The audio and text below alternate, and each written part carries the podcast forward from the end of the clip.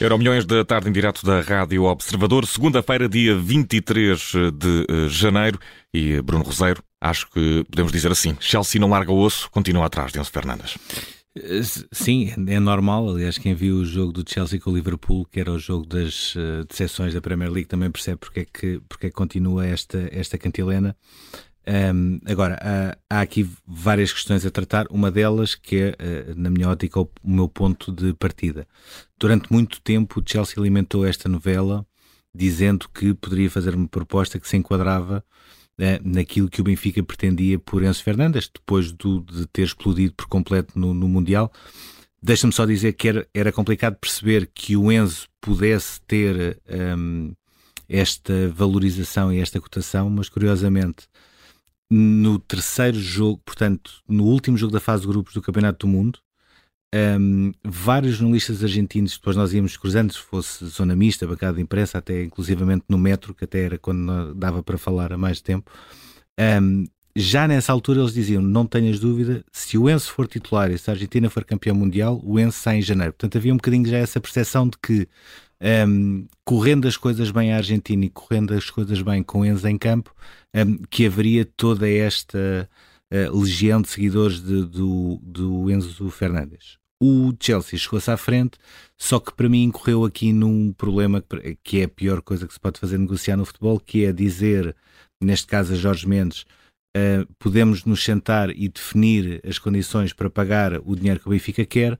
e quando o Benfica se senta, chega à mesa, afinal o montante é mais baixo e já envolve jogadores. Ou seja, é, é um bocadinho ir ao engano, porque se, eh, quando se vai para um sítio a pensar vamos negociar a partir dos 120, que poderia ser mais, e as pessoas depois estranham o porquê, é porque uh, poderia haver essa flexibilidade para não ser 120 a pronto e ser um bocadinho mais que depois pode ser faseado em, em prestações, né? e aquilo que foi apresentado foram os tais 90 milhões, mais os IEDs e mais dois jogadores por empréstimo, o André e o Fofana. Um, esta, esta conversa, nesta altura, parece-me que é uh, claramente tentar algo que o próprio Chelsea já não acredita muito, e aqui entram com três dúvidas, que é, um, uh, qual será agora a reação de Enzo Fernandes depois daquilo que aconteceu na primeira vez, ou seja, ele já passou pelo processo todo, falhou com o Benfica quando não se apresentou, aliás, quando foi passar o fim da na Argentina, recomendado para não ir, um, ficou fora da convocatória, teve o seu regresso, teve a sua redenção, já marcou, já beijou o símbolo, já são todos amigos outra vez, portanto conseguiu superar esta fase. E agora é perceber como é que o Enzo vai lidar com esta segunda investida, partindo do pressuposto, e me parece claro que o Chelsea e o empresário dos jogadores já terão um acordo, portanto a questão do salário não será um problema. O segundo ponto é como é que o Benfica vai lidar com isto e sequer se o Benfica se irá sentar novamente uh, nas, na mesa de negociação com o Chelsea, depois de ter chegado a uma primeira reunião onde uh, uh, tinha um cenário A e de repente apresentou um cenário B sem saber. E depois um terceiro ponto, que é onde é que vai parar o Chelsea em termos de mercado de transferências? Porque esta loucura toda e, e pensar.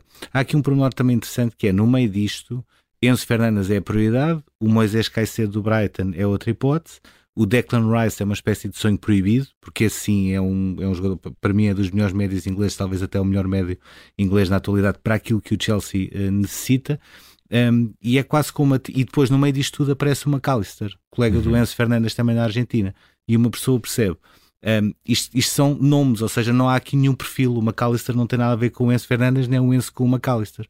Um, e eu diria que no meio disto o próprio Chelsea está a ficar uhum. com uma situação fragilizada em termos de mercado de transferências, porque isto é um bocadinho ter dinheiro e atirar a qualquer pardal que, que passe, sendo que no caso o Enzo não é um pardal qualquer, é um pássaro mais raro e que será certamente muito complicado em termos de, de dinheiro. Bruno Amaral, parece que Enzo Fernandes vai ceder à tentação ou neste momento, depois daquilo que já passou, como diz aqui o Bruno, está comprometido com o Benfica e isto são uh, apenas ruídos. Eu creio que para o jogador, neste momento, o melhor era ficar no Benfica até a final da época, porque propostas não lhe vão faltar. E aliás, eu até creio que propostas do ponto de vista desportivo melhores do que a deste Chelsea, porque o Chelsea, como se vê por esta política, se assim lhe podemos chamar de contratações, está um pouco à deriva e não sei se seria a melhor uh, hipótese neste momento, uh, já em janeiro, para Enzo Fernandes ir, ir para o Chelsea não acredito que uh, fique na próxima época, eu acho que isso é praticamente impossível, mas acredito que pode uh, surgir uma proposta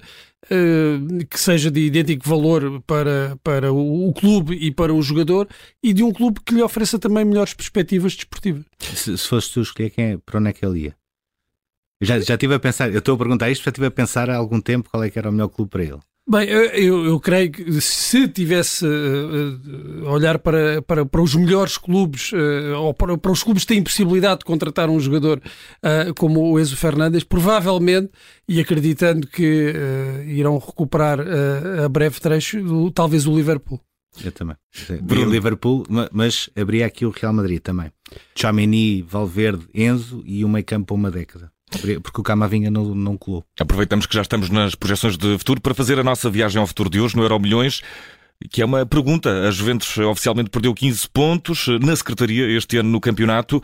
Hum, e o que é que está aqui em causa com isto? Até porque está a ser penalizada desportivamente por coisas que têm mais a ver com, com questões administrativas. Não sei, Bruno, achas que está aqui aberto um precedente perigoso? Sim, eh, um precedente perigoso. Eh, um. Eh, dois, a Juventus ainda continua a ser investigada por outro caso. Ou seja, neste, neste caso foi objetivamente castigada porque maquilhava contas através das transferências, ou seja, dizia que recebia X e que pagava Y e afinal não era nada daquilo.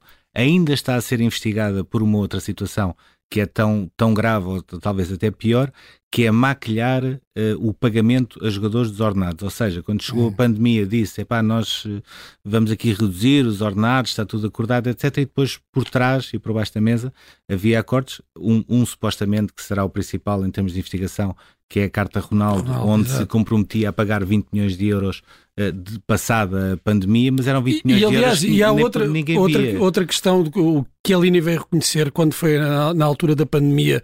Uh, a Juventus uh, teria chegado a um acordo com os jogadores para não pagar a quatro meses claro. e afinal, afinal de contas era apenas um mês aquilo Exato. que tinha ficado acordado com os jogadores. Mas há uma questão, não sei se, tem, se tens resposta para isto, como é que, havendo uma maquilhagem das contas co, co, através das transferências, como é que só há um clube eh, penalizado? Porque as transferências eh, implicam um clube que vende ou que compra e outro que compra ou que vende. Tenho, tenho meia resposta só. Ou seja, aquilo que dá para perceber era a Juventus valorizava tudo o que era uh, uh, as suas vendas e quase que amortizava, diluía pelos, pelos anos de contrato as compras que, que fazia. Mas, isso Mas também... de facto nenhum clube foi penalizado. E eram muitos, eram quase 10, salvo erro, que, que estavam no meio disso.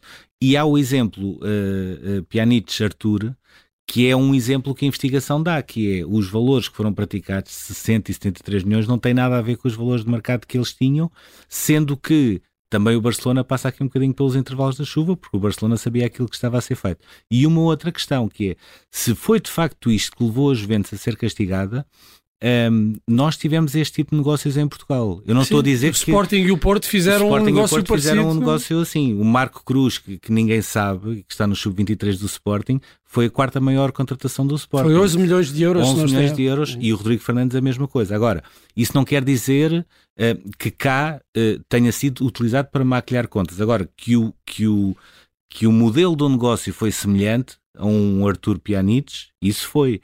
E isso aí veremos até que ponto é que em Portugal, aliás, e até pode ser de uma maneira interpretada em Itália e de outra em Portugal. Uhum. Agora, que aconteceu cá também, também aconteceu. E fica também essa nota: 15 pontos perdidos para as Juventus na Secretaria, depois de questões que envolvem uh, transferências. Viagem ao passado para correr neste Euro Milhões, Bruno Roseiro, cumpriu-se hoje os 40 anos uh, de um dia com uh, algo triste para, para o ténis e também inesperado o anúncio da retirada de Bjorn Borg.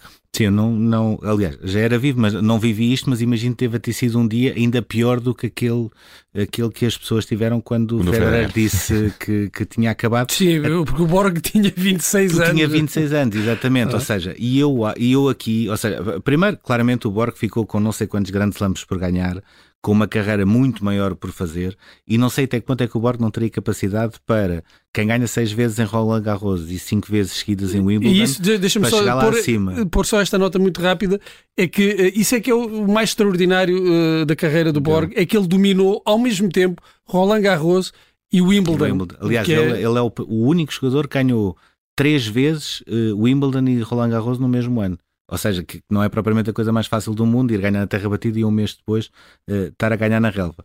E há aqui uh, um outro ponto curioso que é provavelmente o adversário que fez com que acelerasse esse final de carreira uh, muito precoce foi exatamente o mesmo, uhum. convocou logo uma conferência de imprensa a dizer: isto não pode acontecer, vais ter de voltar atrás da tua decisão. E hoje são amicíssimos, são os meus amigos, chama-se John McEnroe. E parece-me também, só para terminar, Bjorn Borg foi talvez a primeira figura daquilo que nós hoje falamos muito da questão da saúde mental. E a questão dele começar a perder e a certa altura já não ficar frustrado com isso foi o início do fim para ele. Era o Milhões na tarde em direto da Rádio Observador com o editor de desporto Bruno Rosário.